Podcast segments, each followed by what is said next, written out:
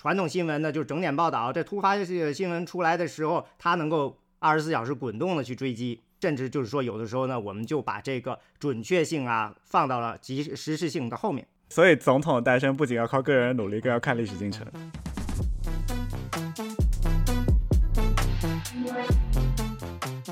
大家好，欢迎收听美轮美奂 The American Roulette，一档深入探讨当今美国政治的中文播客。我是小华。大家好，我是 Talish。大家好，我是杨一。我们今天请到了一位新朋友杨一。如果大家经常听这个中文播客的话，其实已经是位老朋友了。杨一之前经常出现在中文播客的各个档节目里面。对，大家好，我是这个经常串台的杨一，然后我现在人在伦敦，非常高兴能够参与这次美轮美奂的录制。杨一之前其实在这个我们的有台忽左忽右里面有一档一年一更的栏目，叫做《美国媒体续命》。对，是的，是美国媒体续命系列，然后每年年底的时候会和忽左忽右的主持人陈彦良，还有常驻嘉宾沙金星老师，我们三个人会一起来聊一聊美国媒体今年发生了什么新变化，然后明年他还活着吗？大概是这样的一个心态在录那个节目吧。今年的一个新变化就是美国媒体续命好像续不动了，然后今年美国的媒体非常惨。对，是的，我作为一个在美国媒体的从业者，然后每天打开 LinkedIn 就会看到，哎呀，我今天被。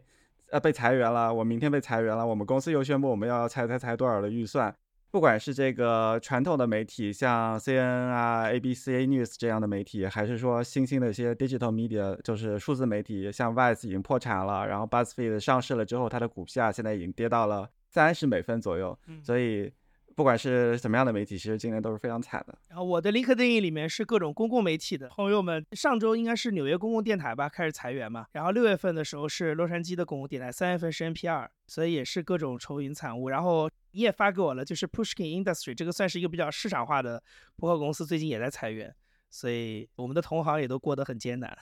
你这样插到说我们同行过得很艰难，然后顺便打一个广告，我们其实，在文案里面之前也有放了，就是我们会有一个 Patreon 是给大家资助我们的，所以如果你们对我们这档节目感兴趣，希望我们继续做下去的话，然后可以在我们的文案里面找到这个 Patreon 的链接，然后去给我们捐款，谢谢大家了。最近有一个非常标志性的事情，就是这个美国著名的传媒大亨默多克他退休了。他现在是九十二岁的高龄，正式宣布自己退休，然后现在开始担任 Fox 以及新闻集团 News Corp 的这个荣誉主席。他其实这个事情呢，就是整体来说的话，其实它的象征意义要远远大于它实际意义，因为默多克他其实之前已经把他的公司日常的运营呢交给了自己的儿子 Lachlan Murdoch。呃，他自己已经是不去参与公司的日常运营了。他虽然九十二岁，但他闲不下来，所以他会一直去想办法去控制啊，然后去给他的媒体提供各种各样的建议啊。对，因为我觉得其实这两天在中文的很多这个社交媒体上的这个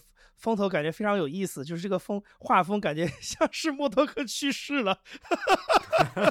对，就是大家各种。呃，也不能叫怀念吧，就各种回顾他的职业生涯的这种文章啊，然后包括我看方可成老师的新闻实验室最近也写了，就是整个这个感觉，感觉感觉不像他是退休了，感觉是让他离世了。不熟的人感觉很容易误会这个画风。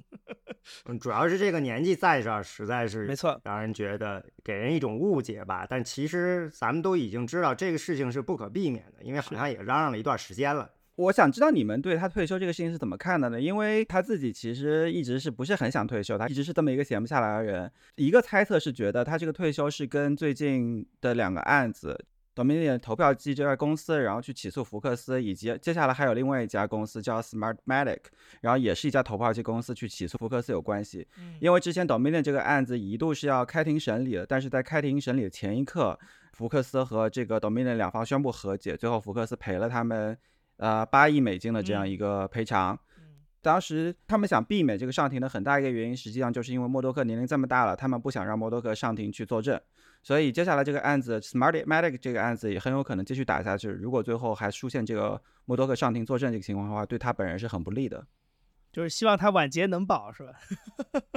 对，是。我觉得默多克这个人，他的。声明其实，在这个全球媒体圈已经横跨了这么多年。第一个是，我觉得他的辞职，所谓的退休吧，确实是实际意义不是很大。这两年大量的这种实际呃执行的工作已经不是他在做了。我觉得对于外界来说吧，因为你刚才说的是内部嘛，就是说，嗯，相当于新闻集团内部或者是他的这个整个这个企业内部，希望他在接下来的这些案子当中避免一些尴尬的情局面出现。那我觉得我从一个外部的角度来说，我会觉得啊，那可能刚好就是一个很好的时候，在他的身体还没有完全的崩溃的 时候，跟这个老人的一个。就一生的这个传媒事业说个拜拜吧，我觉得这也是一个挺好的事情。哦，我前一段时间看了一些呃其他的报道，就是注意到呢，也是有一些大的集团，这些集团在老大突然去世的情况下呢，外界呢和公司自己呢总是有没准备好的时候，嗯，会产生一段混乱，甚至呢有的集团就因此呢崩溃了，因为。权力的问题，内部的分配，我不是特别了解福克斯，他在内部就是他几个孩子之间，他们到底在福克斯内部是不是已经完全都分配好了？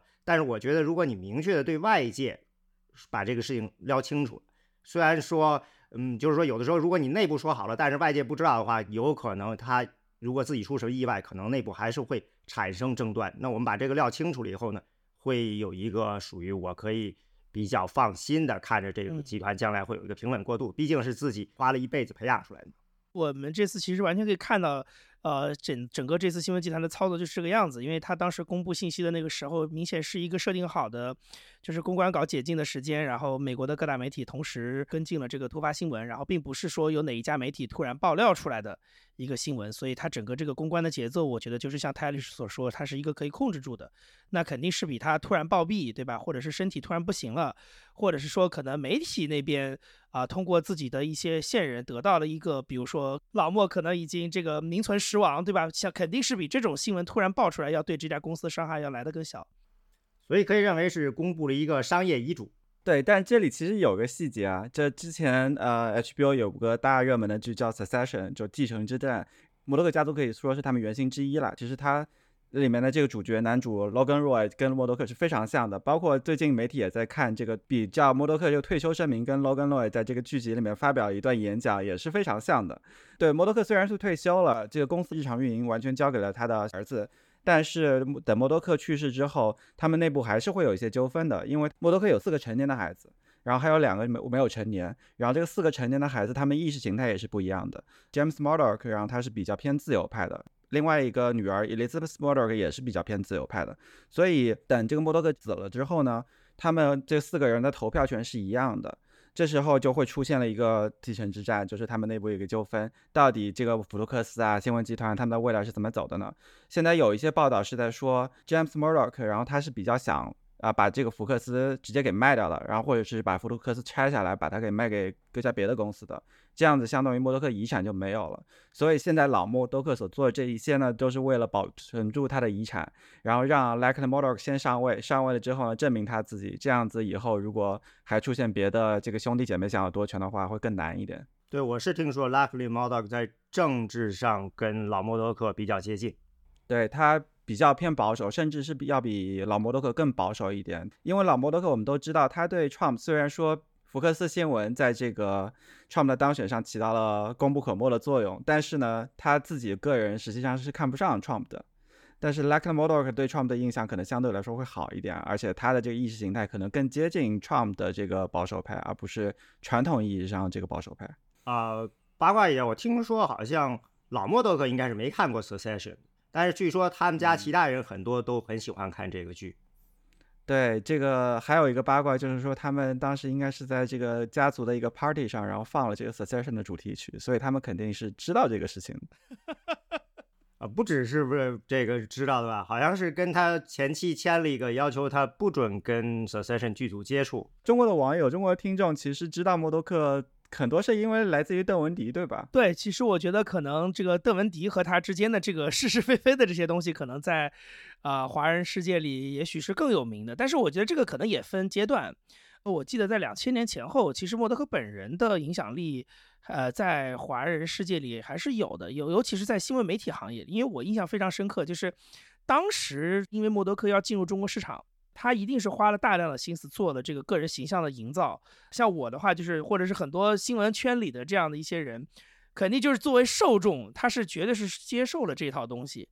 然后呢，那个时候其实很多人他不会去讨论说他的政治立场，或者是说他的这些收购行为可能对于舆论环境带来的影响，他更多的是把它当成是一个成功的商人，所谓的。媒体巨子去看待，然后很明显的是在跟美国的那一众，就那个时代的一众，包括那个时候迪士尼的老大，包括雷士东，对吧？跟这些人比起来的话，那默多克当时在中国的知名度明显是要比那几位要高很多，而且绝对不是一个量级上的高。你刚刚提到邓文迪，我觉得他也分阶段。就邓文迪，我觉得在经过那个时代的人看来，就是哦，发现这样一个传媒巨子，后来还娶了个中国老婆。但是我觉得可能在更年轻一辈的人看来，那可能肯定是邓文迪跟他之间的这个。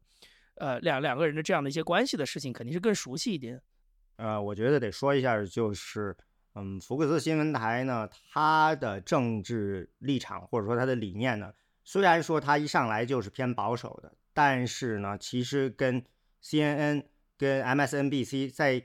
两千年以前都没有什么特别大的区别。从二零零二年就是入侵第二次海湾战争开始。开始呢有一点点的分，但其实那个时候，嗯，福克斯是最保守的，然后呢站中间的是 MSNBC，CNN 是稍微有一点偏左，然后到二零零四年以后呢，MSNBC 就开始迅速的左转，嗯，这个福克斯迅速的右转，其实要到二零零六、二零零七年以后，这个拐点就是明显的看到的，这还是比较靠后的。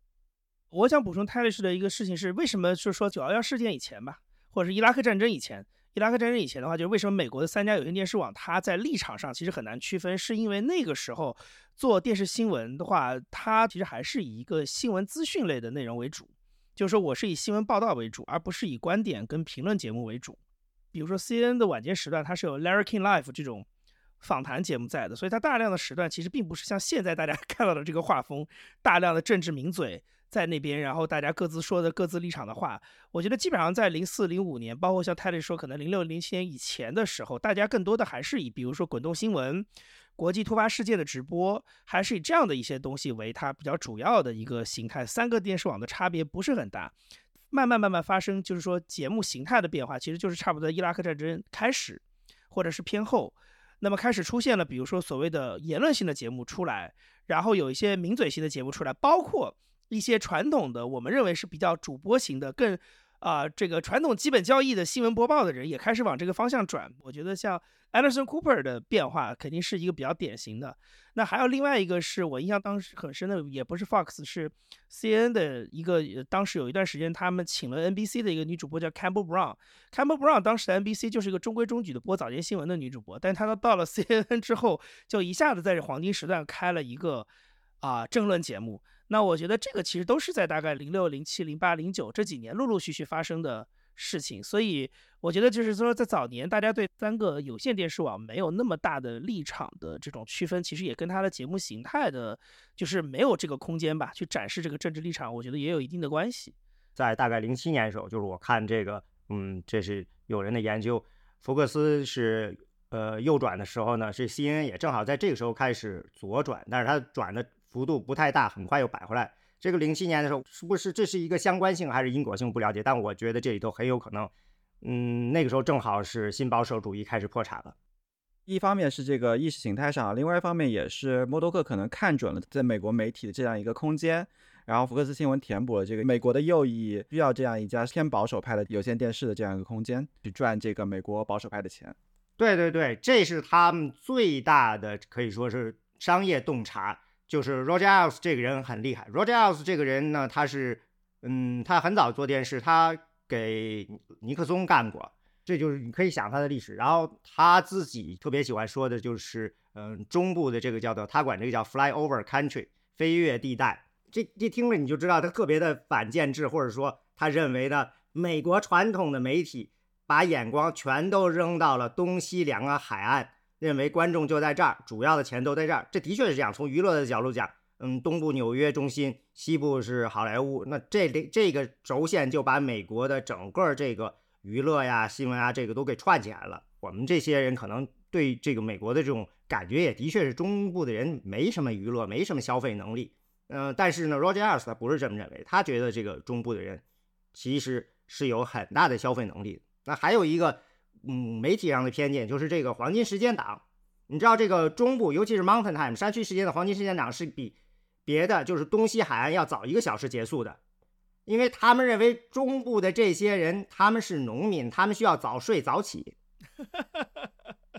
嗯，然后福克斯的黄金时间档一开始还是新闻是吗？然后后来就偏向了这个政论类的节目，然后就变得更加有意识形态了，更加偏保守派了。他认为呢，这个新闻台的核心就是说吸引观众的核心是娱乐，而不是新闻。嗯，你娱娱乐的话呢，你你在做新闻怎么娱乐呢？说白了呢，就是你的主持人，你的主持人要非常的有个性，这个个性呢是有一点戏剧性的。然后呢，他比较强调的是节目呢一定要嗯快节奏，强调观点，甚至很多时候观点表达是非常的直接、简单、粗暴的。还有一点挺重要的就是它里头的一些主持人，其实刚开始的时候他们就是从之前的收音机的这个脱口秀搬来的，比如 Sean Hannity 啊这样的。嗯，所以他们主要是观点输出，而且输出的非常有娱乐性。它的核心就是让听众觉得说这东西我也是这么想的，就是没他表达的那么好。我觉得其实从我的角度来看的话，我觉得美国其实如果你要去回看说九十年代中后期到一零年中间吧，我觉得它的大家对于新闻这个内容的审美其实是有一个潮流上的变化的。然后我觉得这个潮流的变化可能啊，当然也许你你们二位可能更熟悉啊，就是它可能是跟当时美国的一些社会，包括政治利益。呃，可能一些政治格局的变化是有很大的关系的。那这个潮流的变化，就是说，刚进入九十年代的时候，其实人们还是比较做新闻的人，尤其是美国的新电视新闻业，基本上都是以纽约为据点。然后这个圈子里的人，他的基本上的审美标准，包括他们认为什么是对的，什么是不对的标准是差不多的。那他们肯定就是比较克朗凯特的那一个潮流，就是说，啊，我肯定是以提供客观的，然后新闻为主。所以这也是为什么特泰德特纳这样的媒 CNN 这样的媒体在八十年代。大家这么瞧不起他的情况之下，还可以突出重围，因为他就是坚持了原来那套东西。但是我可能比传统的三大广播公司有更大的空间，然后可能比他们做的更及时。但是我还是用你的标准来证明我自己嘛，基本上是这样一个逻辑。但是我觉得基本上到九幺幺，特别是伊拉克战争以后，我觉得这个开始发生一个变化，就是说慢慢的人们开始可以接受在呃新闻内容当中，就像刚才泰勒说的。情绪化的表达是可以浮上台面的了，以前是很隐晦的，就是我是通过新闻的选择，然后通过新闻与 opinion 内容的一个巧妙的搭配来试图表达我的政治观点。但是到后面，尤其是我觉得伊拉克战争，为什么我会觉得那个是很重要的一个变化的开始，是因为在那之前，其实美国的电视新闻，尤其是二十四小时的新闻台，是从来没有做过这种围绕一个主题的长时间的新闻直播的。九幺幺事件当然是一个大家都很关注的事情，但是因为它发生在美国本土，它跟很多人的切身利益有很大的关系。你今天如果去 YouTube 上去看当时 CNN 的，比如说几个小时的直播录像，你发现它还是以围绕着这个纽约、华盛顿几个灾难的现场发生了什么最新的消息这些东西为主。可是你看到了伊拉克战争，这个情况就发生了很大的变化。我印象特别深，当时。我可能零六零七年那时候看一些凤凰卫视的人写的书，就已经感觉到这件事情。因为凤凰跟这个默多克在当时还算是理论上算一家嘛，所以他们拿的外电的画面，伊拉克战争的是福克斯的。他们很多人其实对福克斯就已经开始有很多的这种啊批评，因为他们觉得说福克斯对他这个做新闻在编辑台上的人来说，很难有太多就是有价值的新闻信息，甚至是直播画面，但是大量的时段都是留给了各种评论。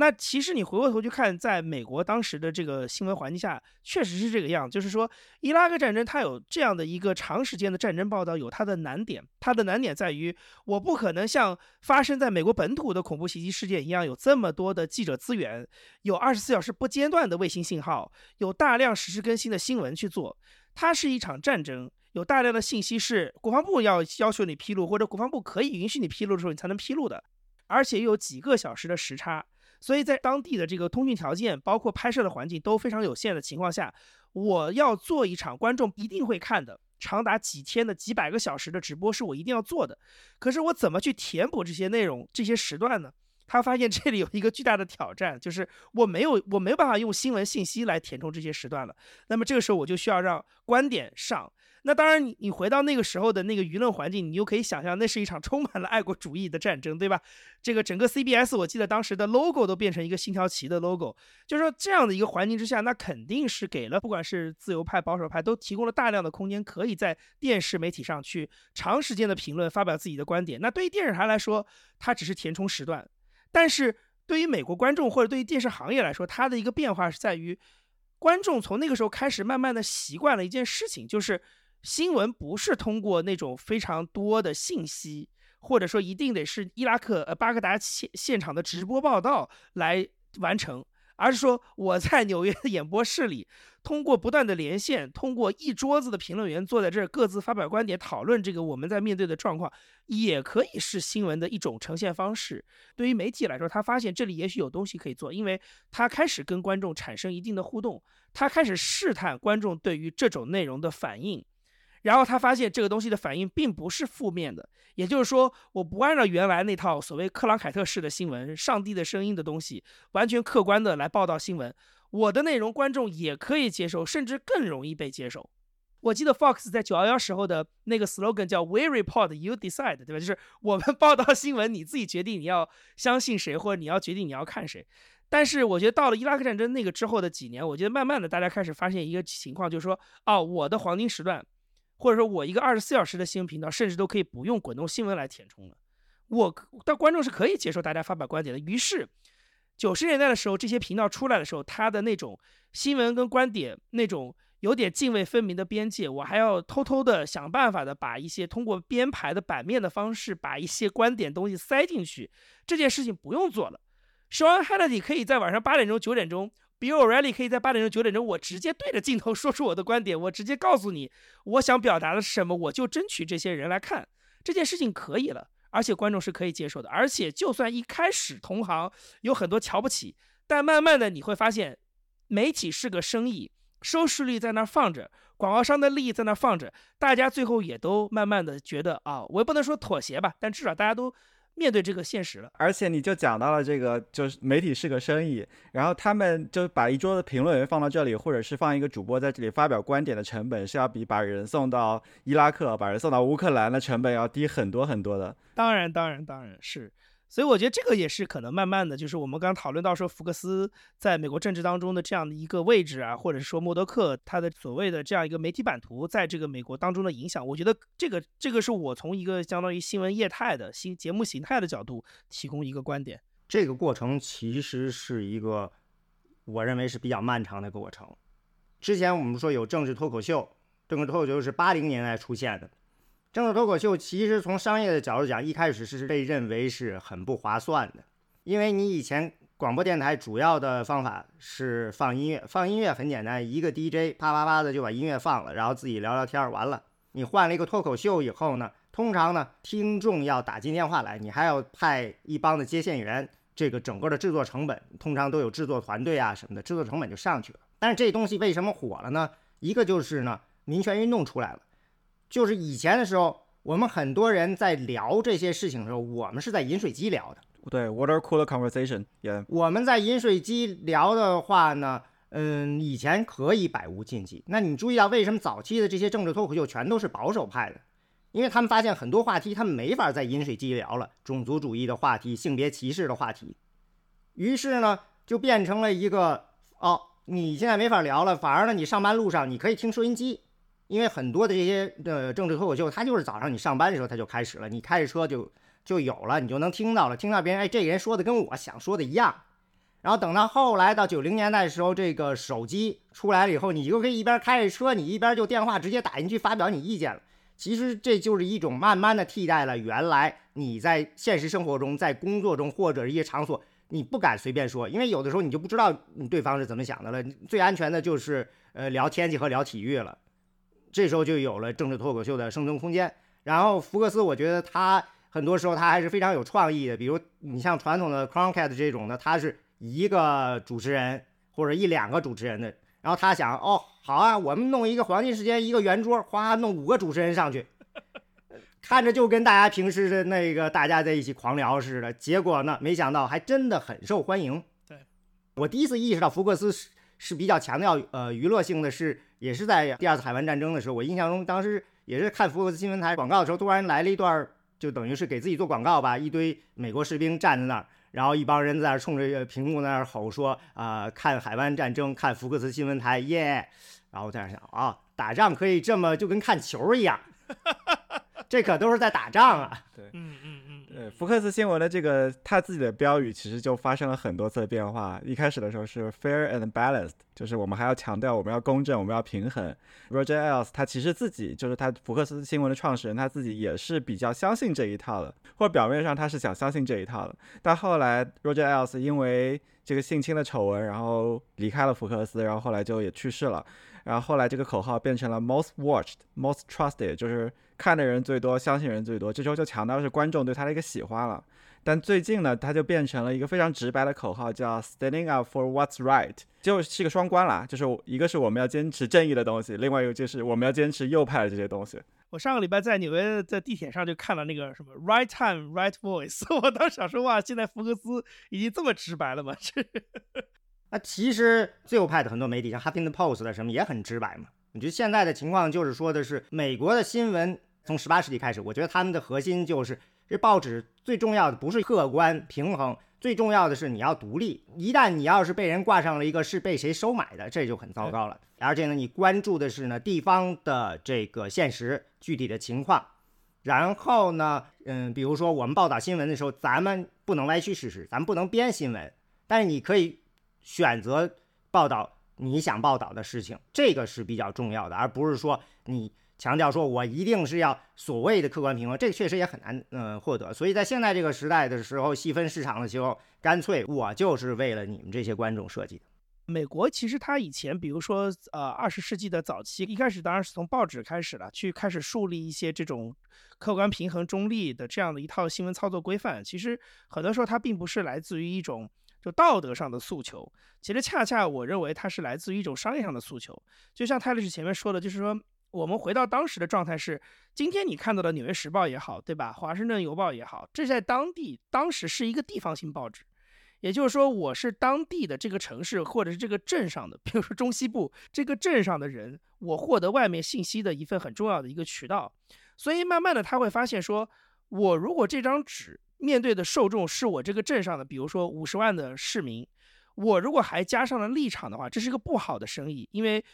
我一共就这么五十万人，如果我当中还有非常明确的这个倾向性的话，那我就会又失去当中一半的人，所以我的市场会变得非常的这个小众。但是呢，他会发现，当我的这个生意，我的这个报纸内容是我不考虑政治立场，我只提供信息的时候，所有的人，不管你支持任何一个党派也好，或者是处在任何一个立场也好，你都会来读我这份报纸，因为这是你每天在这个镇上获得外面信息的一个最重要的，甚至是唯一的渠道。所以他会发现说，这件事情其实反而是慢慢的，大家后来开始去把客观、公正、中立当成是一个标准一个原因。到了福克斯新闻台这个时代。那有线电视、卫星电视已经普及了，后来又加上了互联网，你会发现整个传播渠道已经发生了一个非常大的变化。就是我哪怕是一个再偏远的地方的人，我其实不需要通过我镇上的这份报纸作为我唯一的获取消息的来源，整个世界被拉平了嘛？就是我可以同步的跟任何一个大城市的人看到同样的全国性的新闻节目。那么在这样的情况之下，反而这么多的频道资源在那个地方放着，它提供了一个空间是哦，那我可以回过头来去做左中右的划分。我可以每一个频道有自己不同的细分受众，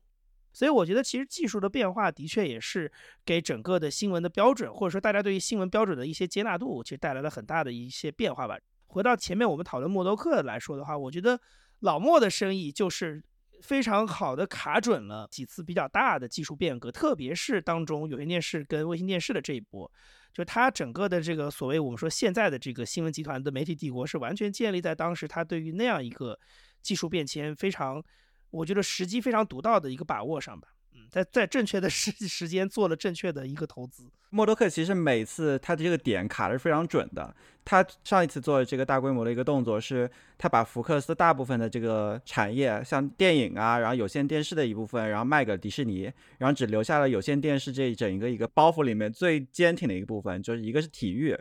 然后一个是它的新闻。因为福克斯新闻它有自己的观点，所以你可以想象一下，如果有一天这个有线电视的供应商说啊，我不要福克斯新闻，因为你们太右了，然后你们太极端了，我把它停掉了。这时候会有很多观众愤怒的给他们打电话说，为什么我看不到福克斯了？然后我要退订你们。就在这种压力下，这些有线电视台还是会很愿意去给福克斯每个月付这个一刀两刀的这个费用的。就是换句话说，就是你最后发现其他内容大家都没有那么在意，可能就是看球和这个。我支持的立场的声音，这是我为你付费的最后的理由。有一个研究，他大概说的是十九世纪的时候，美国的报纸，因为十九世纪下半叶的时候，美国报纸增长很快嘛，然后他发现说，一个小镇子的报纸的出现，通常跟这个镇子或者这个城市出现职业球队是正相关的。嗯嗯嗯。然后呢，也说了这个新闻里头什么东西都可以错，两个东西是绝对不能错的，一个是。比赛的分数，对，这时候会死人的。还有一个呢，就是那个时候因为商业新闻很少，航运新闻啊，商业新闻，比如说这个那边期货啊什么的，这个价钱是不能错的，这错了会有人亏钱的。所以这两个东西是要绝对准确，这个报纸呢就能够活下来。嗯，那呃也还有一个八卦，我是不太记得具体了，可能是这个 C N 就是 Ted Turner，就是说他当时有一个人采访他，就是说你为什么要开这个台？他就说：“我觉得有线电视不就干这三件事儿？一个呢是呃影视娱乐，已经有 HBO 了；还有一个呢就是体育；还有一个呢就是新闻。我发现这里头另外两个都已经被人开了，所以我就只能开这个 CNN 了。Ted Turner 就是除了这个大家最熟悉的一个 CNN 之外，它还有一个 Turner Network 是用来放体育的，对吧？对，TNT 啊，那是之前的，就是所谓的 Super Station 嘛，超级大。还有就是，我觉得 CNN 它应该是它最开始兴起的时候，它其实也是个。”二流媒体，或者说不是主流媒体，对吧？非常二流媒体，Chicken News Network。嗯，因为它就是火起来，就是因为八一年里根遇刺嘛，它比其他的电视台都早了几分钟报道这事儿。他甚至他都根本不在白宫的这个报道的团队里，因为当时是认为他是二流的嘛，而且他好像没有雇佣工会的成员，有些就是说雇了非工会的，所以不让他参加。他还当时还在起诉白宫。说这个是因为言论自由，你们必须得让我们也能够进入到白宫的这个报道团队里去。然后呢，这个是出了这事儿，所以他们就是收到了一个等于是电信，他们就给念出来了，也没有做传统的这个事实查证，因为觉得这是爆炸性新闻嘛，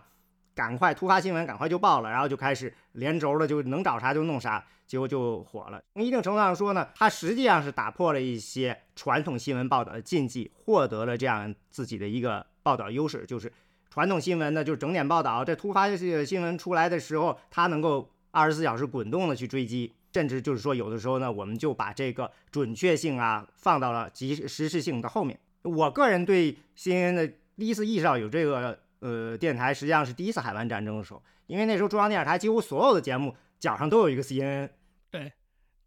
而它是二十四小时滚动播出，这个跟传统的这个广播电视还是有很大差别的。像 ABC 啊、NBC 啊，然后他们是只有晚上一个小时在播新闻，尤其是这种突发新闻发生的时候，给用户提供了一个情绪价值，就是我感到一阵不安，然后我这时候需要就感觉我需要去跟这个新闻，然后实时更新一些新的东西，我才能感觉到啊，我这时候是一个 inform 的人。所以我自己看 CNN 一般都是，也是因为因为突发新闻发生的时候，比如说。乌克兰战争啊，然后比如说大选啊，每年可能只有那么五六次时间会打开 CNN，然后把它放在一个背景音的这样一个情景下面，然后去看这个新闻。嗯，我记得是一六年大选的时候，我还看到有研究，就是说虽然福克斯新闻它已经远远超越 CNN 了，那就它应该是从零二年还是零四年就已经超越 CNN 了，但是呢，如果遇到了突发新闻，那个时候至少大家还都是会围着 CNN 看，就是 CNN 在那个时候它的收视率会突然间上升，说明它这个品牌。就把自己的这个核心的定位，嗯，给就是牢牢的给印在了大家心里，至少印了那么几十年吧。而且我觉得，其实 C N 的确在，即使在后来就是整个这个所谓的有线新闻战就非常焦灼的时候，其实它仍然也是三个有线的新闻网里面可能比较愿意在突发事事件发生的时候，尤其是那些跟美国没有什么关系的突发事件发生的时候，愿意投入大量的时段去报道的。我印象最深的是当时马航嘛。那个 M H 三七零的那个航班当时呃失踪的那个时候，其实 C N 相当于当时就觉得，哎，这个变成我的主场了，因为这种新闻就是属于美国这些全国性媒体，它不管是在这个。啊记者资源，然后在平常的这种跟外国政府的联系，包括在版面的灵活度上。以及这个观众的期待吧，各方面我觉得肯定都是不能跟 CNN 比的，所以你这个就是个比较典型的例子，就是说这是一个完全跟美国没有任何关系的一个就是区域性新闻啊，但是是可能跟人命相关的，但是呢，你几乎可以看到当时在整个美国媒体里，其实直播各方面做的最好的啊，报道时间投入最长的，然后角度最全面的还是 CN，所以我觉得他其实也的确知道，至少在那个时候吧，那十年前嘛。还是知道自己的优势在哪里，但是现在是什么样子，可能就是另外一回事了。因为我觉得，我我觉得现在这个呃媒体环境当中，可能还是要提出来一句，就是 C N 其实跟美国其他的这种我们说的主流的至少电视吧领域的媒体还是很大的不一样。因为三大广播公司其实历来它的主要受众都是美国本土的，所以它在七十年代那个时候，六七十年代开始做大量的，比如说驻外的记者。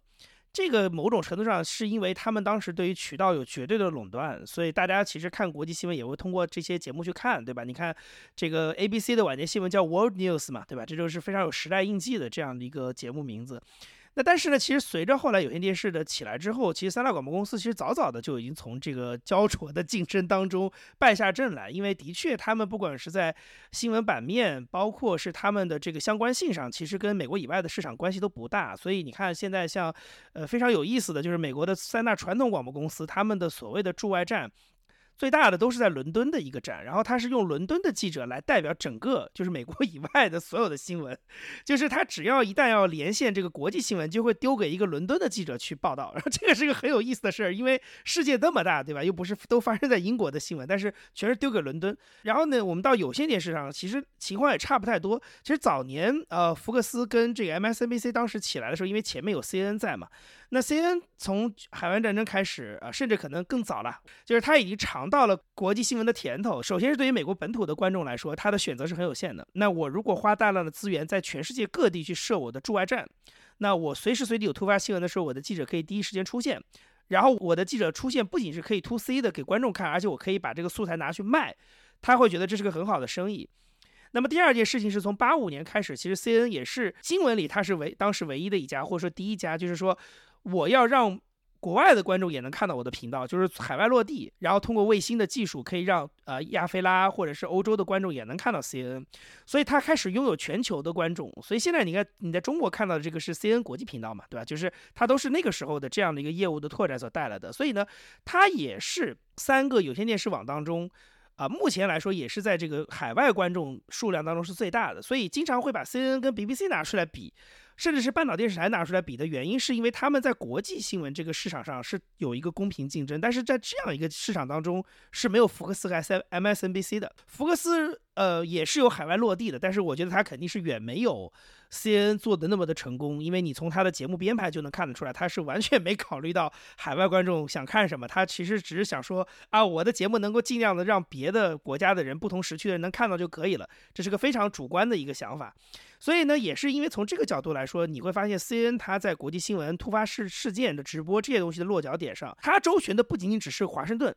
他要跟很多国家，他可能要跟莫斯科、跟北京、跟伦敦各种地方的 政府去周旋，跟各个地方的资源去周旋。所以你会发现，他在这方面的经验是远比其他我们说五个吧，就包括传统三大广播公司在内，远比其他五个新闻媒体要来的丰富的多的。所以我觉得这个肯定也是他今天的一个非常大的优势。那回到刚才说福克斯，我觉得这件事情肯定是随着他现在的右翼的那个生意生意保守的生意越来越好做，我觉得这个东西肯定是他丢的最快的，因为这个就是 又又劳民又伤财，对吧？还不一定能赚钱的一个一个业务。嗯，C N 的这个意识形态，然后也是一直在发生变化，忽左忽右，就是。唱上台了之后，然后就明显的是在左转的，然后尤其是在晚间的这个节目里面，比如说当 Lemon 就是他应该是十一点档的这个主播，然后每天都会在花大量的时间去攻击 Trump。现在因为一个新的变化，就是 C N 原来是这个 A T T 旗下的这个 Warner Media 的一部分，然后后来现在变成了探索频道 Discovery 跟 Warner Media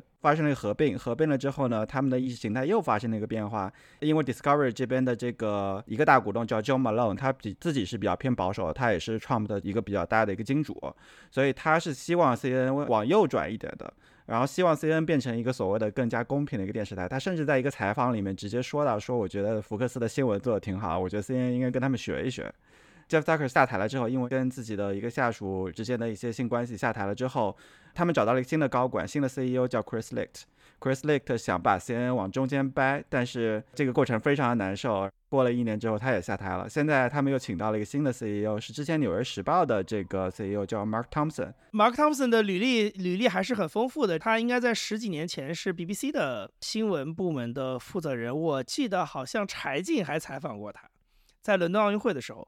然后他后来是到了《纽约时报》，但是他当时做的其实更多的不是偏 editorial，是偏这个商务方面的，就是说他是《纽约时报》的 CEO 嘛。所以他其实管的是整体的，但是他可能更多的是在《纽约时报》的这个商业版图的拓展上做了很多。那我觉得今天可能像《纽约时报》这两年现金流还算比较充裕，对吧？也经常想做什么新业务的时候就直接收购。我觉得他能有这个底气，可能也跟当年他 Mark Thompson 留下的这个盘子有一定关系。然后现在他又来到了 CNN。对，Mark Thompson 做了一个很大的一个决策，就是让这个《纽约时报》转型做订阅，做数字订阅。所以，《纽约时报》订阅现在已经是全球所有的这个纸媒里面做的最好的一家了。然后，另外一个事情就是让《纽约时报》不仅仅是做订阅，而且是他把这个《纽约时报》的这个品牌变成了一个更加生活方式的品牌，就不仅仅是一个新闻了。你会看到他收购这个 Wordle，就是一个游戏，然后收购了 Athletic 做体育，然后他自己旗下也有这个 Wirecarter，就这个产品测评也是他收购的一个品牌。然后这些东西其实这个整个的一个。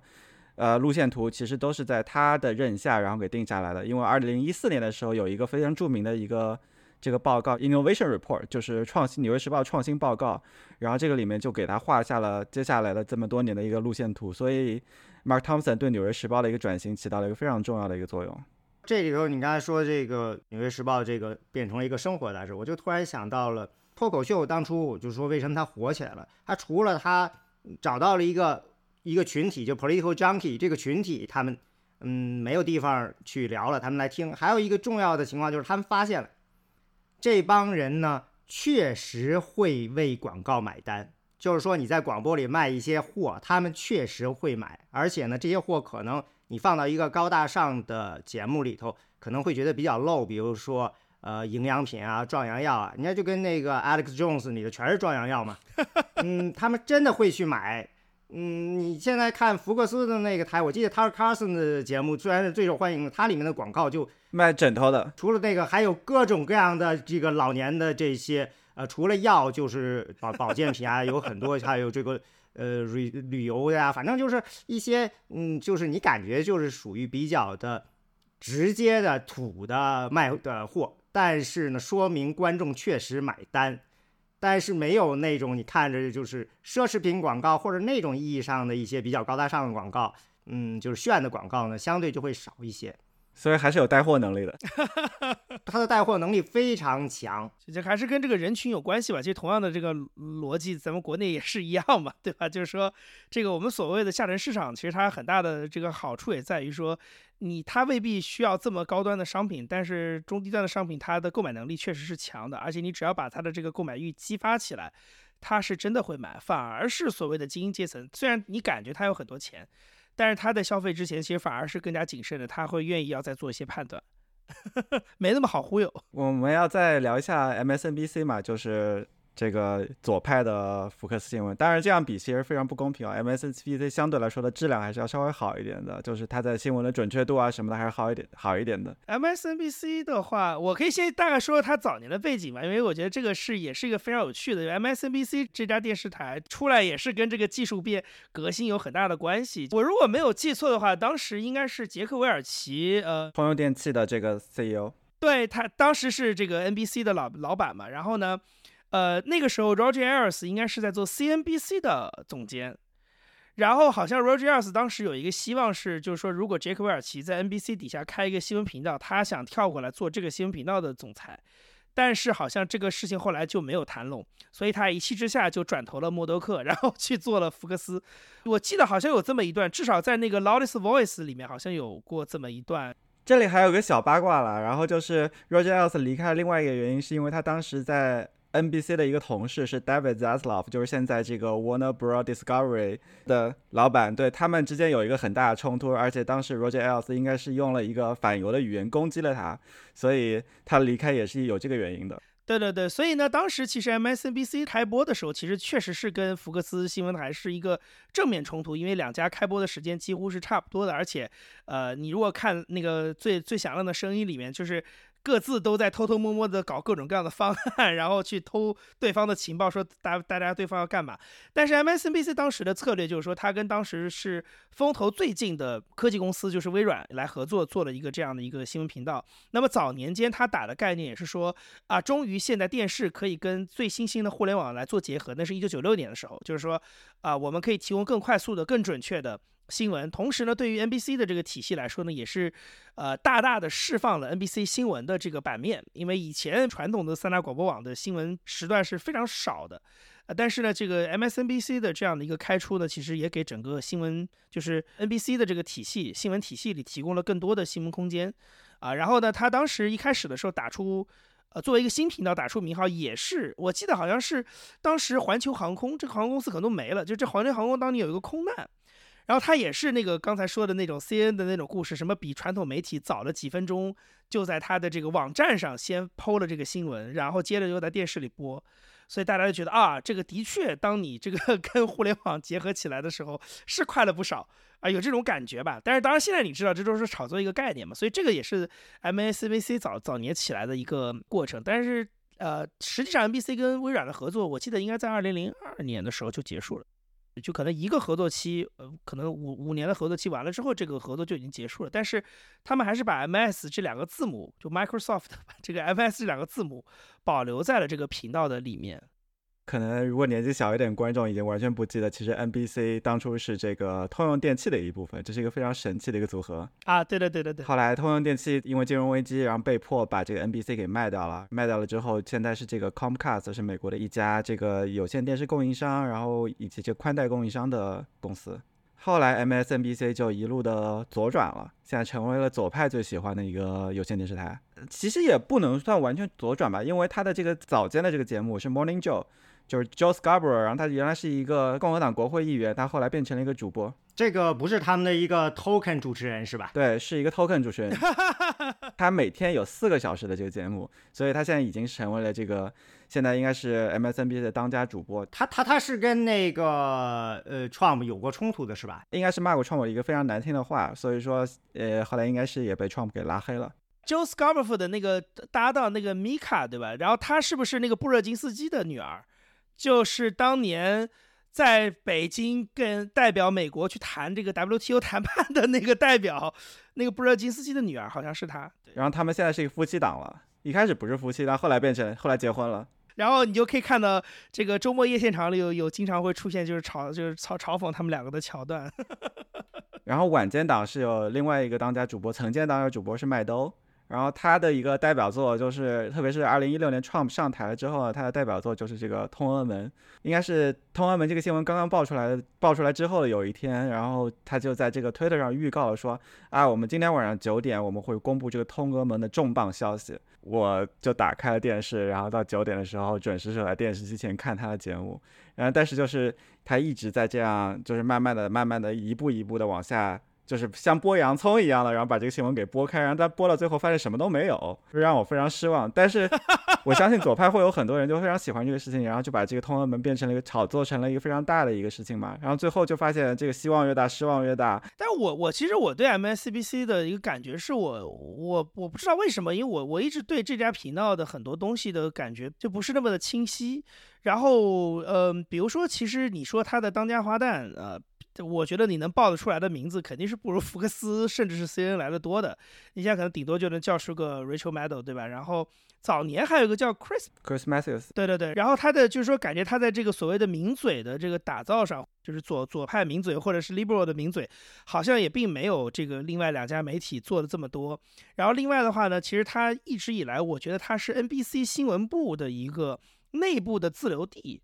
就是有很多做了一段时间，可能一直在一线跑新闻，可是呢，现在以他的这个资历，或者说 NBC 的主的电视网也没有办法给你腾出一个主播的位子，或者让你再进更更上一层楼，那就把你先安排到这个 MSNBC 来，你可以在这儿先做个节目。像早年其实 Brian Williams 在接棒晚间新闻之前，就是就是在 MSNBC 做节目，然后有好几个呃 Check Todd 对吧，就是升到华盛顿之前，就他们都是在 MSNBC 做节目。就是这个这个频道，它的政治立场上，当然你如果每天看他的节目，你是很清楚的。但是我只说，因为我是做媒体的，这个就是被节目编排各方面比较感兴趣。我一直觉得这个频道很多它的定位上，这个主持人的这个知名度各方面，其实是不是特别清楚的一个频道。你说的 MSNBC，它的名嘴其实没有那么的出名，但是它不出名的好处就是它收的钱少，它的工资低。这时候，在这个面对新媒体的冲击的时候，然后他们要向这个流媒体转型的时候，MSNBC 反正是反而成了所有的这个三大有线电视里面最稳定的一个。啊，这确实也也能说得通，因为你想，你你很多的都是这个，你比如 NBC 里面的记者跑到这儿来主每天主持一个小时的节目，那我觉得花销肯定是比请一个市场上的什么名嘴 来的要低很多的。前一段时间 Tucker Carlson 出事的时候，我才意识到这个 Tucker Carlson 原来在 MSNBC 啊。而且他他被 Rachel Maddow 给，就是被他给拉起来的，因为两个人这关系还不错。虽然咱们观众觉得他们俩就好像站在两头。嗯，对，这个其实之间都有各种千丝万缕的联系啦。因为当时 Tucker Carlson 被福克斯新闻解雇的当天，CNN 的另外一个名嘴 Don Lemon 也被解雇了。后来也有新闻说他们两个之间也在互相的这个发消息，互相的这沟通他们的策略是怎么样，因为他们都想跟这个 CNN 还是福克斯新闻去要钱嘛。都准备打官司是吧？对对，而而且 Tucker Carlson 他其实也在 CNN 做过一段时间的主播，而他当时是有一个，应该是 CNN 有个节目是叫火线是吗？Crossfire，他当时有一个非常经典的片段，是他跟这个囧司图两个人对决，然后最后囧司图把他骂的狗血淋头。这个片段每隔这么几年的时候，都会在网上重新的传播那么一回。说到这儿，我就觉得可能 CNN 它没法像呃福克斯那么商业，是因为它。他们的那个空间都被 John Stewart 这样的给抢走了，所以 C N 的这个转型就从去年前年开始的这个转型就非常的不成功，他们的收视率就一直在往下跌，因为他们想要做这个所谓的中间派的东西，因为但是中间派的东西看的人就是少嘛，左边的人会去看 M S N B C，右边的人会去看这个 Fox News，所以中间的人其实真的很少了，越来越少了，很多原来的忠实用户转台了，去看 M S N B C 了。甚至有人去转向去看 Fox News 了，所以它的这个收视率现在已经在这三大有线电视里面排在一直排在第三了，甚至有的时候跌到了第四。但是好像另外一个数据是，他们 CNN 的这个官网的访问量好像是在上升的，是吧？好像现在比纽约时报还要点击量还要高了。对，虽然说就是感觉外界的这个一向以来的这个说法是说它的这个数字化转型不是很成功，因为大家提到 C N 一定想到是它的有线电视，然后接下来才是它的这个网站，但是它的网站在这个全球范围内的整个的流量会要比纽约时报比基本上全球任何一个媒体都要大的。我觉得还是跟它那个全球的那个品牌有很大的关系吧，就是 C N 毕竟是个。是个大家都能认得出来的品牌，你想，你就看吧，原来亚特兰大那个总部的门口，就每天都可能都有各国的不同的力量 去到门口去去抗议，你就能认为说啊，那的确就是他作为一个美国媒体的一个代表，可能在其他国家的确是很多人知道他，而且也愿意把他当成一个消息来源的。但是这一点的话，我觉得可能其他任何一个美国的媒体，甚至包括《纽约时报》，我觉得都未必能比得上。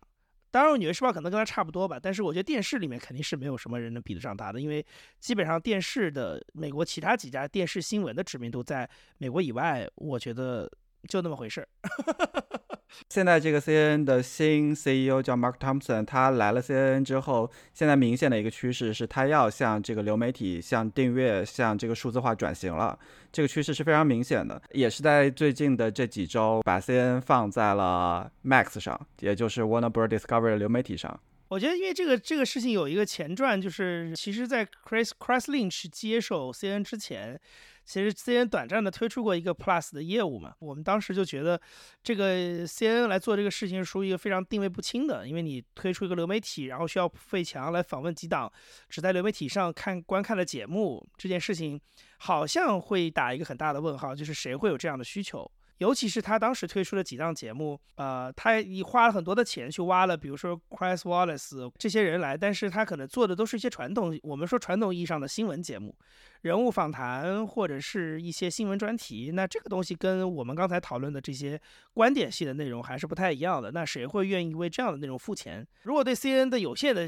这个诉求是突发新闻的话，那么我对这个流媒体的付付费的诉求是什么？我觉得当时我们其实就讨论过很多，这个是不清楚的。但是很快，因为他的人事问题、人事调整，所以这个业务可能就两两个礼拜就关掉了。那现在又看到他重新的回到了这个更大的这个，等于是 W。BD 吧，就华纳兄弟探索的这个大的流媒体的里面来。对，当时 CN Plus 其实就雷声非常的大了，因为他们给的钱非常多，给的钱要比这个传统的媒体要给的钱会高出一整一整档，所以会有很多的人都跳去了 CNN，结果这个服务推出了两周之后就被就被关掉了。然后这些人就在那边默默的被晾了两年，现在可能还要又又又可以有新的节目可以做了。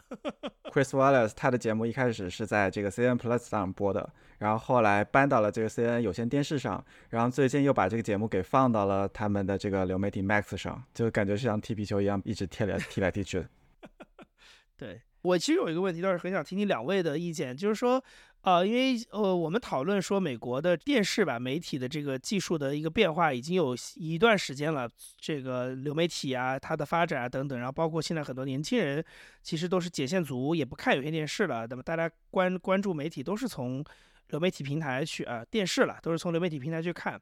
我不知道，因为美轮美奂其实讨论很多都是跟美国政治这个这个视角来看嘛。我其实很好奇，就是说这样的一个渠道的又一次发生的这样的一种。我们说世代的变革吧，呃，老的渠道被淘汰，新的渠道被重新建立起来，然后它也赢得了新的受众。那么这样的一种变化，对于啊，我们说美国媒体，甚至是美国政治的变化，我不知道两位有没有一些什么样的想法？比如说，Fox 在一个流媒体的时代，还能够继续拉拢右翼的心吗？其实 Fox 已经出现了这个很明显的衰落趋势了。我们之前已经讲到，默多克最开始对这个特朗普的印象非常不好，然后他甚至是想利用 Fox，然后去把这个特朗普给扳倒，但是没有成功。然后今年呢，他们一开始看好的人是这个佛罗里达州长 Ron DeSantis，一直去让 Ron DeSantis 去。上他们各种节目，上他晚间黄金档去接受采访，这个可能一开始的时候的确给 Ron DeSantis 的崛起起到了一个作用，就是让他登上了全国的舞台，让他能够被很多人给记住。但是现在根据初选民调来看的话，Ron DeSantis 其实民调一直在下滑了，他根本没有办法跟 Trump 相比。啊，这个其实是有这个研究的。那我觉得这个研究是，当然现在只能是基于以前的竞选的。关于2016年的竞选的研究，很明显的就是说。呃，主流媒体呢，它不能决定大众呢怎么想，但是呢，它能引导大众去想什么。所以福克斯能做的，在当年的时候，因为默多克他讨厌 Trump，他讨厌 Cruz，所以他主推的是 Rubio，但是 Rubio 不争气嘛，被这个 Crazy 给嗯搞得落花流水。然后他那个后来呢又想去拉这个 Casey，那显然就是困兽犹斗嘛，最后是找了一个的。呃，肯定也拉不起来了，就放弃。通过那次就是二零一六周期的大选呢，基本上就是这样一个。其实这个原则呢，已经被大家认同了嗯几十年了吧？因为当年收音机出来的时候，呃，Paul Lazarsfeld 他的研究就是这样的。他认为这收音机呢，能够引导大家嗯去听什么，但是你不能决定说大家怎么想，你也不能决定说这歌就一定会火，这个这个新闻观点就一定呃能够说服大家，群众自己。呃，听规则听，但是他们自己还是有自己的很大程度上有其他的很多信息源啊，有自己的一些呃想法主见。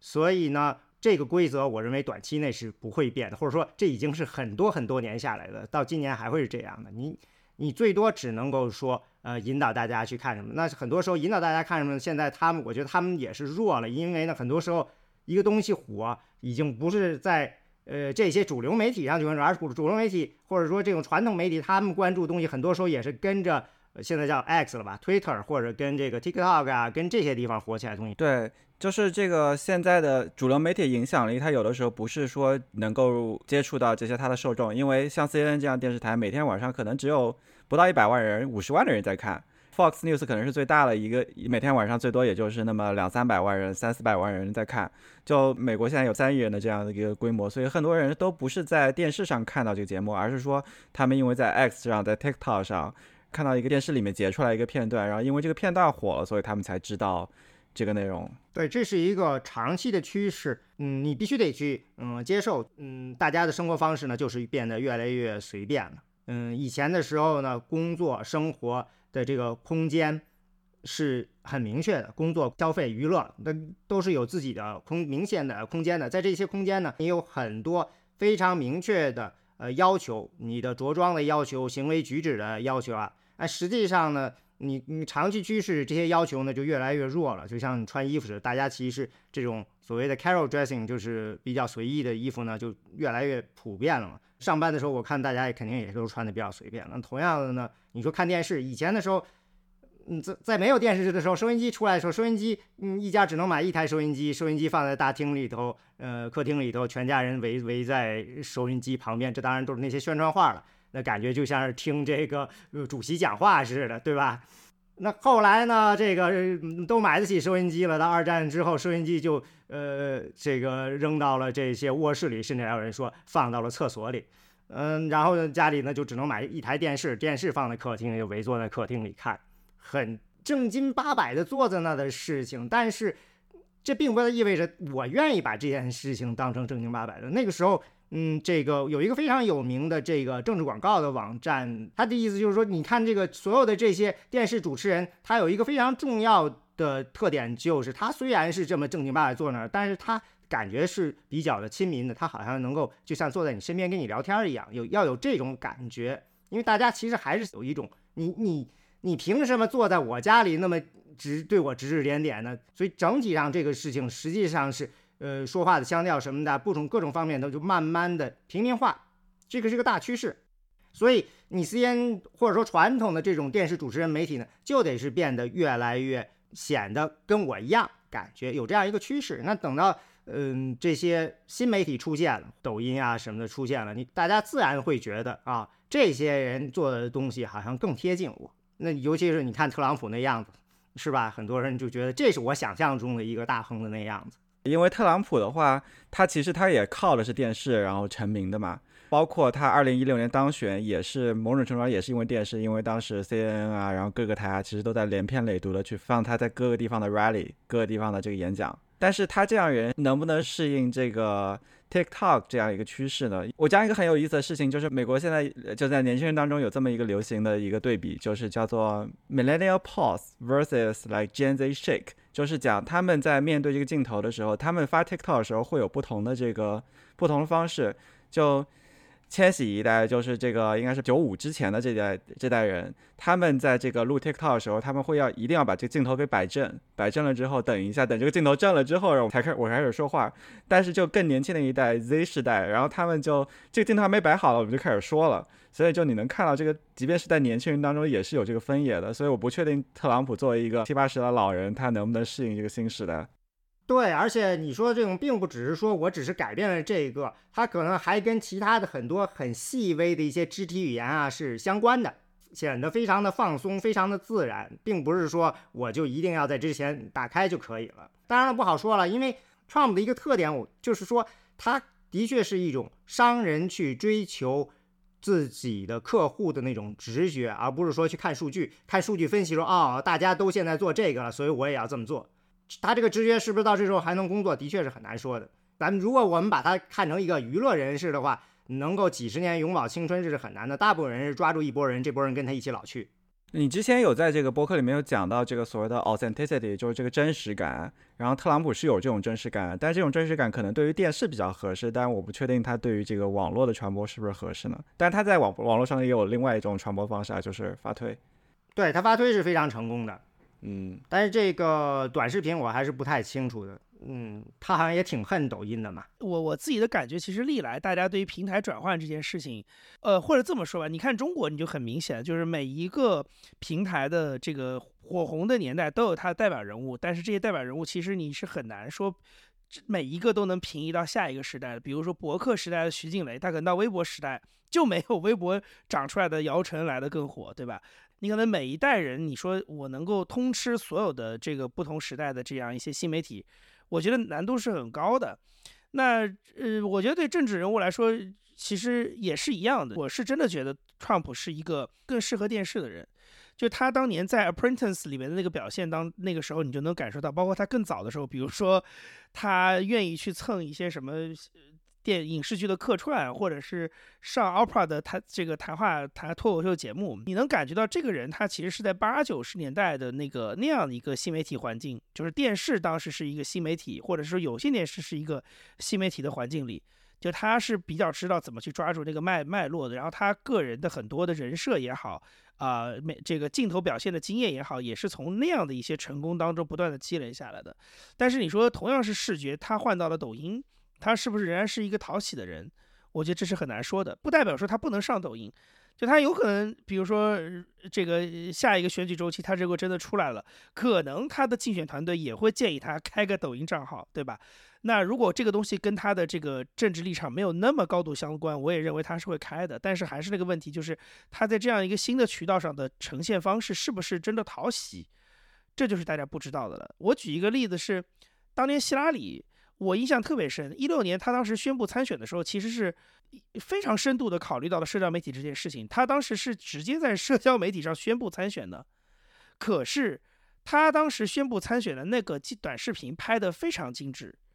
我认为那个东西可能并不太适合于，比如说 Facebook 或者是推特的那个语境，所以尽管说他知道了这样一个渠道，但是他可能最后呈现出来的那个形态是有点错位的。那我想说的事情是说，呃，很难保证这个事情不会再次发生在别的政治人物身上，包括 Trump 本人。但是他已经非常成功了，比如说他的现场的这个活动，真的就跟摇滚音乐会似的。毕竟有那么多人可以一场一场的去追看，这个跟呃粉丝追星没有本质区别了。所以总统诞生不仅要靠个人努力，更要看历史进程。但是反过来说，其实在这个广播刚出现之后呢，就有很多人去建议 Calvin Coolidge，建议 Herbert Hoover 去做广播。Herbert Hoover 做过广播，他因为 Herbert Hoover 是个工程师出身，唯一一个工程师出身的总统。他做东西真的像做做工程报告那样的，没有语气变化，然后给你一讲讲一个小时，就是收音机里没法听的。那跟后来的罗斯福是巨大的反差。罗斯福的这个能力，能够在收音机给出的这么短的时间之内，清楚的讲清楚一个政策议题，然后大家还觉得这个东西，这是确实是用我的话来讲。现在我们听着可能比较遥远了，而且那个时候，这他这么厉害，是因为那个时候好像。广播的这些主播，他们还在研究我们应该怎么样去怎么说话，对吧？呃，一直到我记得当时是呃，到了二战时候，那个爱德华·莫罗，他是真正的就掌握了这种广播技巧，之前没有的。我印象特别深刻，就是有一个人。就是那个时候，呃，广播也一样的，也要有报道体育呀，报道这些。然后开始报道体育的时候，就找的就是那些写体育比赛的评论的那些人。你们看了比赛，天天回去就写一个评论出来，然后让他来直播。然后他报道一场后，就还有两场就报道不下去了。他就说，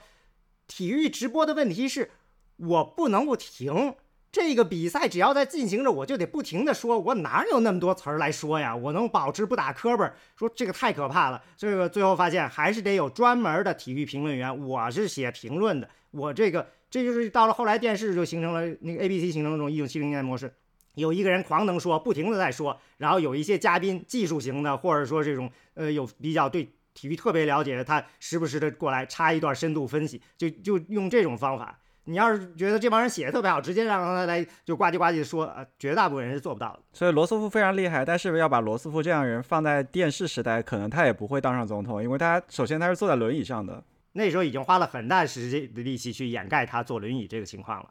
对，然后到了电视时代就需要看脸了。对，就 JFK 嘛，就是他是最大的得益者。其实，如果大家以后有机会去芝加哥旅游的话，在芝加哥的那个河的北岸有一个广播电视博物馆，里面有一件展品，就是当年拍呃我们说那个历史性的那场辩论会的那个摄影机。因为当时的那场辩论会好像是发生在芝加哥的。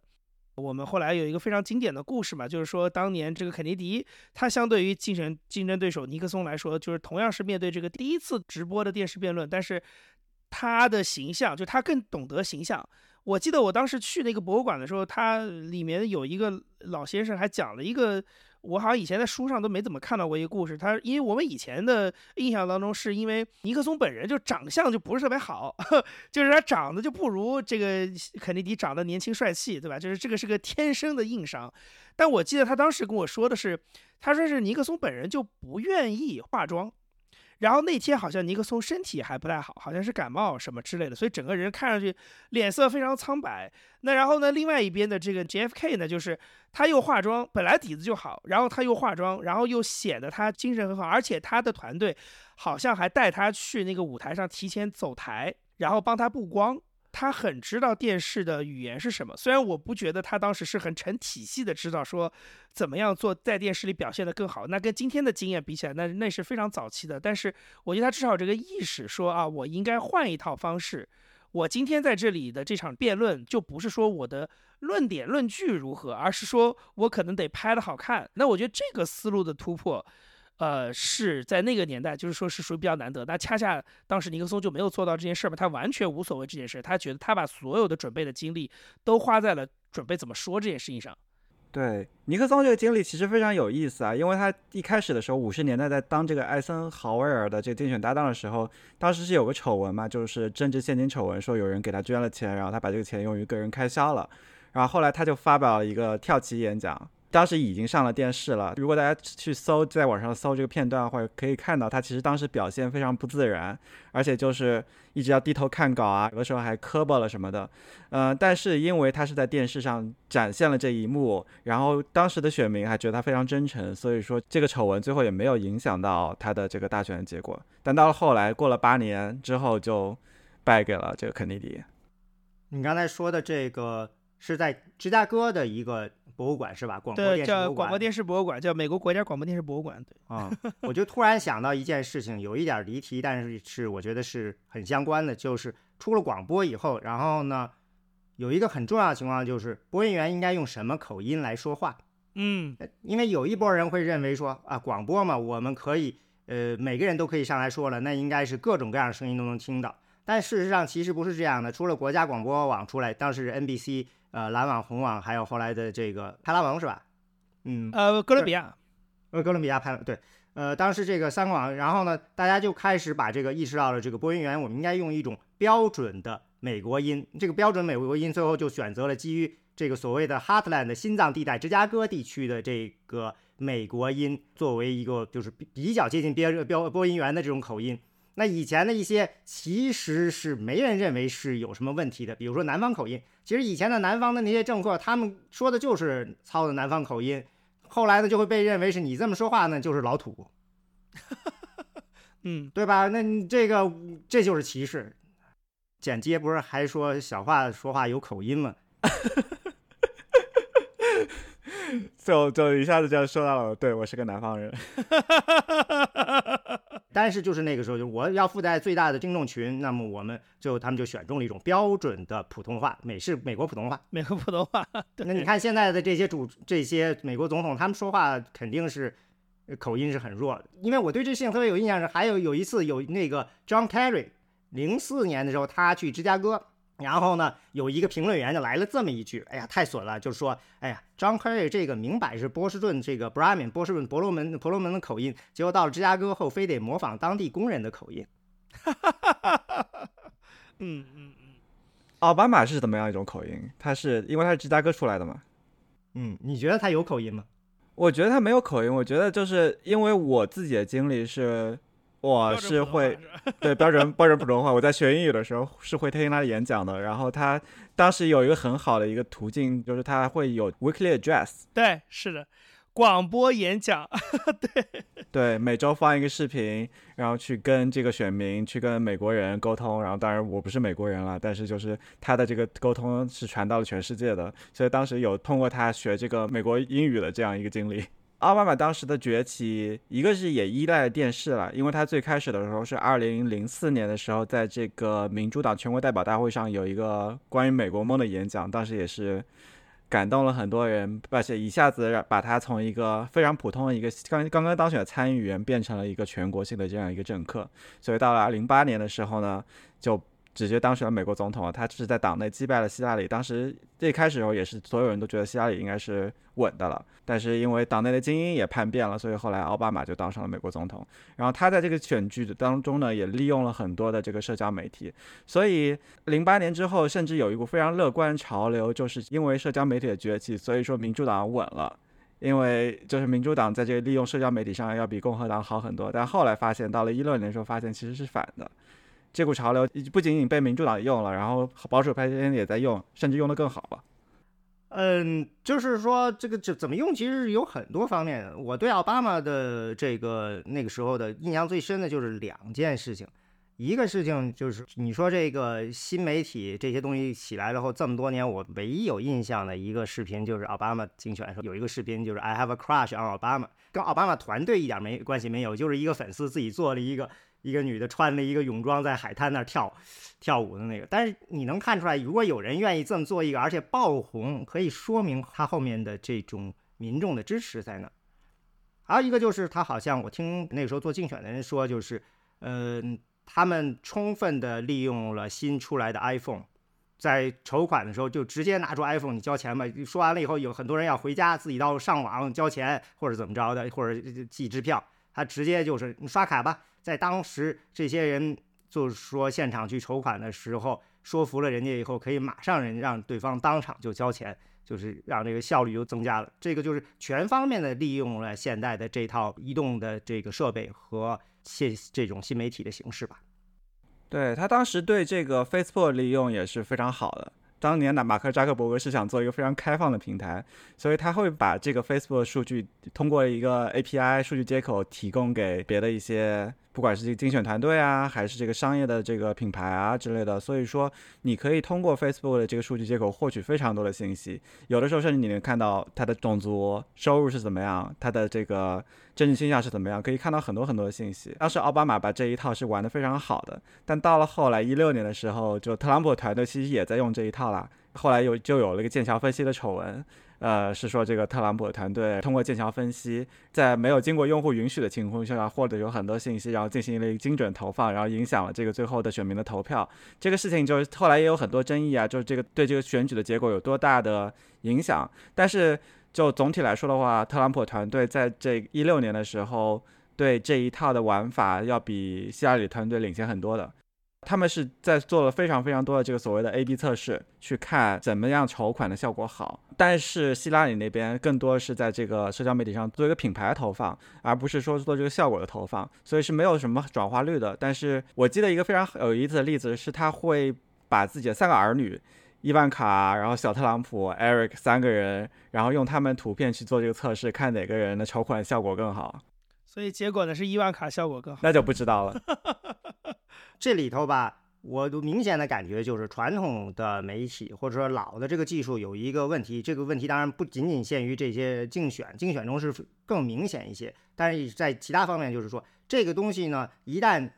做久了、成建制了、做大了以后呢，它的灵活性就下降了，因为它的成本变高了，你就很难就是廉价的去试错，寻找更有效的新的方式了。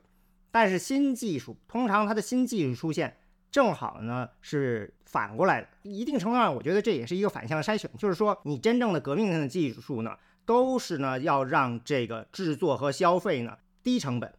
去中心化，这样呢就可以呢以更方便、更廉价、更直接的方式呢把制作内容的人和听的人给联系起来。那这种过程中呢，因为这个新的制作方式和传播方式它很廉价，所以可以允许。一个是更多的人进来，一个是呢可以迅速的呃试验不同的方式去试错。那在竞选这件事情上是很明显的一个事情，就是竞选的代价太大了。很多时候呢，候选人说我们想试那个试那个，但是呢，竞选团队完全可以跟他说啊，这个我们经验上这个不好，你你真的敢试吗？你这个万一你的这个竞选输掉了，很多人会呃保守，这个行业也变得非常的保守，但是。你换到像特朗普这样的一个，一个是很多这个传统的这些团队，他们可能不愿意来加入；还有一个呢，我觉得他们其实不太在乎一定要赢，所以他们呢可以做到呢，我们不需要你们这些专业团队，我们直接拿这个 Facebook 或者 Twitter 给我们的这些广告的这些基本的这些工具，我们就拿去玩去完了。呃，他们也可以做投放，实际上呢，好像嗯，效果呢，并不是说呃明显的差的。他们实际上完成了一个很多人不敢做的这么样一个试错的过程。这一套其实，在商业上已经玩得非常开了，但是特朗普团队应该是比较早的一个把它用到政治竞选活动中的人，就是不断去做 A/B 测试，不断去试错，然后找到这个有效的这个方式，然后推给更多的选民。所以说，这个东西就是呃，一旦有了这个新技术，然后成本可以稍微降一降，然后有了这个空间，你不去利用，就会有别人利用。就像我们还是说我们刚才说的脱口秀，AM 广播这个空间呢，当时被释放出来了。嗯，因为呢，FM 被打开了以后呢。呃，音乐节目都跑去 FM 了，FM 的质量明显要好很多嘛。这 AM 的这个呃调幅的这个台的空间被释放出来，那电台还是要挣钱嘛。脱口秀呢就涌进去了，把这个空间给填上了。在早年的时候，我就是一九七零年代的时候呢，有这个 mailing list，呃，邮寄列表。那个时候还不是像咱们发的电子邮件，那就是真的邮件列表。福音派的人就很喜欢用这个最早的新闻信啊，会员通讯。对，这都是很廉价的一个传播信息的这些方法。你一旦存在了，就会被人去利用，就看谁去用。然后呢，嗯，这个有很多种方式，大家因为它便宜嘛，就可以反复试错，迅速迭代，形成找到它最优的、最好的这种传播方式，施加最大影响力。到现在肯定得是去抖音呀这些短视频，那肯定是现在的最好的传播的方法。但是到这轮大选中，好像我还没有看到什么特别炸的。现在所有的这个共和党的初选的候选人当中，应该只有 Rams Wami 一个人开了 TikTok，然后别的人好像没有开 TikTok。另外，关于 TikTok 的一个细节是，虽然他他肯定是2024年的一个主战场之一啦，但是因为它的这个背景，因为这个美国其实过去的这七八年以来，对于这个社交媒体的政治广告是有很多的诟病的，所以说 TikTok 对自己平台上的政治广告有一个非常严格的规定。如果在广告里面出现了，比如说拜登，出现了特朗普，出现了谁的形象，整个广告账号是会被封禁的。我现在就是很好奇啊，那现在等于是说的是传播的平台越来越多了，那你们觉得将来会是说的是会有嗯变成了大的媒体公司他们？就像默多克，实际上它是本身是它控制了多个传播平台，报纸、广播电视、有线电视。那将来是会是也是这些平台继续的，很大程度上去控制了新媒体的这个，成为它上面主要的消息传播渠道。到最终，因为现在其实很不确定，我也不知道这个 X 还有那新出 Thread 啊什么，他们会怎么发展了，或者说会是这样的，还是说那些东西地方不会收编，他们最终呢？嗯，会是自己野蛮生长，在那里出来自己的人，因为我看到很多人最终，比如说你在这些新的媒体上成功了以后，还是愿意被收编到一个大的媒体集团或者什么的，因为毕竟一个人吭哧吭哧干干很多年，还是一个很辛苦的事儿。中国这一套玩的非常开的，就叫 MCN 嘛，就是一个网络下面会有那么几百个网红。但是中国的问题跟美国是不一样的，咱们我现在说的是呃呃政治相关，比如说。我觉得也会有这么一个网络，但是这个网络就不再是，不再是一个电视台，或者是一个报纸，或者是好多家报纸，它可能是好多个网红，然后每一个网红在平时可能会聊一些，啊美食啊，然后美妆啊什么的，但是到了这个选举周期的时候，也会在这个里面夹带一些这个政治性的内容去影响选票。因为其实我我自己还挺。挺想看一看，就是今年的这一个，就接下来这个选举周期，各候选人跟美国的这些所谓的 KOL 们是怎么去互动的？因为实际上，你现在如果比如说你去看台湾接下来的选举，你会发现今年的在啊候选人的这个相当于政治的 campaign 当中，其实你怎么去用好 KOL 就已经变成是一个他们必须要考虑的问题了。然后你也已经看到很多实践了，但是实际上我的印象是在上一次二零年的选举当中，其实在美国。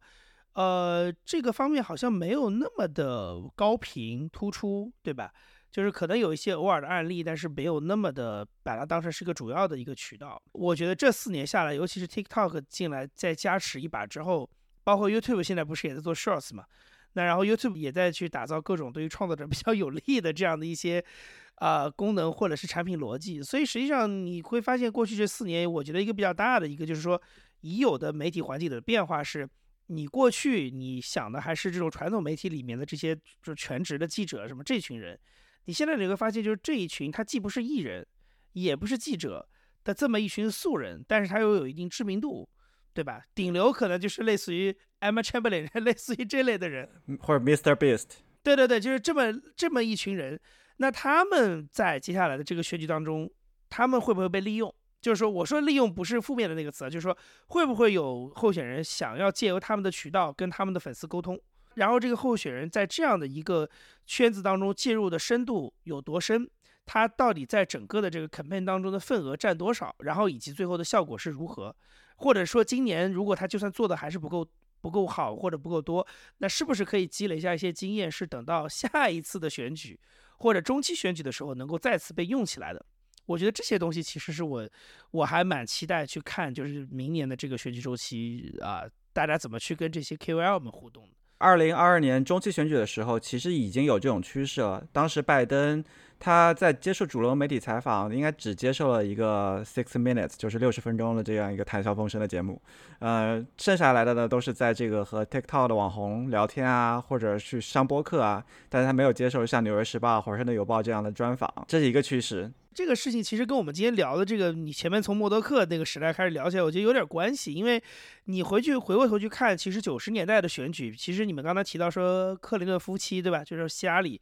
我觉得他们已经是电视的黄金时代的中后期的参与选战的这这群人，他们在九十年代其实就是属于我觉得比较会用电视作为一个工具的。那比如说他可能会多上一些谈话节目，而不是说去上接受一些严肃媒体的采访，因为严肃媒体的采访一定会有大量。challenger 你的问题，可是你去上电视的节目，相对来讲就会好很多。Barbara Walters 也会问你一些 challenge 的问题，但是你可以用一个相对比较柔软的方法去回避掉它。而且你们两个之间的这个交手也会变成一种新闻吧，但是肯定不是《纽约时报》爆出来一个料的那种新闻，就是或者是你接受《纽约时报》的一个独家专访，然后问的全是那种一刀一刀割你肉的那种问题的新闻，所以。那相对来讲，那个年代的人，他在电视的那个最后的黄金时代的时候，他就很会用这套东西。那我觉得回过头来，其实现在也一样，就是平台又又开始变迁了。那你会发现，今天的这些 KOL 就像九十年代那些日间的谈话节目、晚间的脱口秀节目的那些主持人一样。那当时可能你一个总统候选人，你要跑场子，对吧？跑一轮，可能你每一个大的这个造势周期里，你都要跑一轮。那现在你会不会跑呢？你你认不认为这些人是值得跑的呢？这些人跟严肃媒体，包括上一个时代留下来的这些人之间的这个这个比例，你的时间投入你要怎么去分？最后是不是真的能得到你想要的结果？我就觉得，哎，这个事情挺有意思。你说的刚才克林顿那就是因为克林顿当时竞选的时候丑闻出来了嘛，然后克林顿是上了一个好像是上了一个呃 night talk show，他还吹了一段萨克斯还是怎么着？没错，嗯，希拉里当时其实也是用类似于类似的策略去，就是在莱文斯基的时候嘛，去四两拨千斤嘛。他上的也不是什么严肃的访谈节目，他上的是 Today Show 啊，上的这些节目，就相对来说会要软软很多。对，所以对于这个政客来说的话，他们现在不用选择主流媒体，而是选择这个 TikTok 网红，选择 KOL，其实这样子是更好控制的，因为政客跟。这些网红们去谈判，要比去跟主流媒体去谈判要容易很多。而且这些 KOL 也没有那些传统媒体的条条框框的限制，什么 客观中立，他不用面子上做这个事儿没关系的。对我就大胆说出我喜欢谁，这是没有问题的。你这么说，我突然想起来，就是前天不是总统辩论吗？共和党的，我当时第一次的时候，我当时习惯性的去 YouTube 上想去看直播，发现 YouTube 上没有福克斯自己的直播，福克斯台自己的频道播的是。呃，在辩论之前的那些或者其他乱七八糟一些东西，然后呢，嗯，跑到福克斯自己那儿去，发现你要注册了才能看。然后 YouTube 上的直播呢，全都是有这个其他人在那儿一边直播一边在那儿吐槽的，而且呢，基本上都是这个左派的、自由派的人在那儿吐槽，变成了一个吐槽大会。好几个频道都是在干这个事儿，我就感觉就像是觉得。啊，你福克斯把这么一个东西就空手的交给了别人来吐槽，这个是不是某种程度也是他们想直播，但是又要规避这个下架风险的一种方法？也有可能吧。对啊，我觉得这双方作用最后就变成了一个很欢乐的这么样一个节目。大部分的观众其实已经有这种体验了嘛，就是双屏嘛，一边在看电视，一边在推特上吐槽，这样子。其实 YouTube 就把这两个给结合了起来了。对对对，你这样说，我觉得非常符合这帮人。对就是我比别人吐槽的好，那那既然这样的话，我就看这些更会吐槽的人。其实还有另外一种方式，就是这些候选人们自己去当网红，就不用去找网红，自己去当网红。其实这个是最好控制的，这样子要比去找一个网红，因为网红再怎么样好控制，他们还是有这个沟通成本，还是会有自己的想法。但是你如果自己去成为一个网红之后，这样子他自己可以直接跟选民沟通，然后不用冒任何的风险，而且选民们也很乐意去看到你，因为他们可能本来已经是你的粉丝了。所以这样子其实是对于很多候选人来说，可能是一个未来会选择的方式了。这就回到我们刚才的杨一的问题了，就是那呃，Trump 为什么不想成为 TikTok 网红呢？我觉得他肯定也是想的，这这种人的直觉就是我要霸占所有平台，在所有地方我都是老子是第一位的。或者未来就是某一个网红，首先他是一个网红，他身份是一个网红，最后成了一个总统，这种可能性是有的吗？比如 Mr. Beast 这样人，我相信他是有一些野心的，就是他以后可能会竞争他啊，或者怎么样，他是有这些野心的，而且他已经有这种粉丝了，所以不用愁没有选票。Elon Musk，Elon Musk。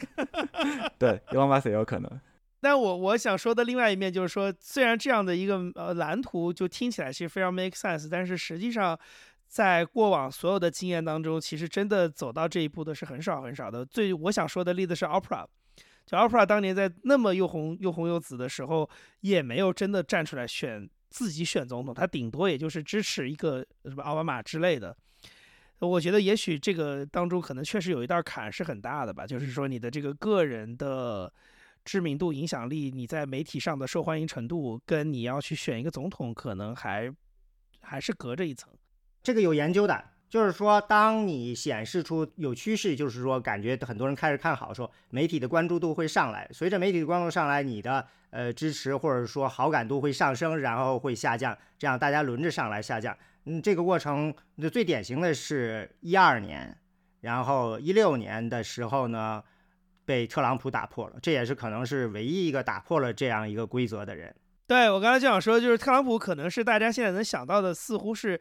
所谓从一个公众人物走到了他他本来不是体制内的人，但走到了这个里面来。但是我我是一直不把他当成是只是单纯媒体宠儿就能来选总统这种案例来看的，因为他毕竟后面还有一个巨大的生意在那儿。对，但是我想说，比如说 Opera 这个是一个典型的例子，就是这类的人。因为他在媒体上有很大的影响力，就能直接跨来选总统的例子，其实是几乎没有的。呃，我觉得这个事情在二零二四年可能不一定会发生啊，但是二零二八年或者二零三二年是怎么样的情况，我们就不知道了。也许我们 要期待一个抖音网红来成为总统，是吗？因为以前的这个过渡实际上是代际的，就是说你家族是个大亨。比如说罗斯福家族，然后呢开始转入到比较亲民的慈善家这个家族，然后再呃就会有出现政治家。那肯尼迪家族也有一点这样的过程，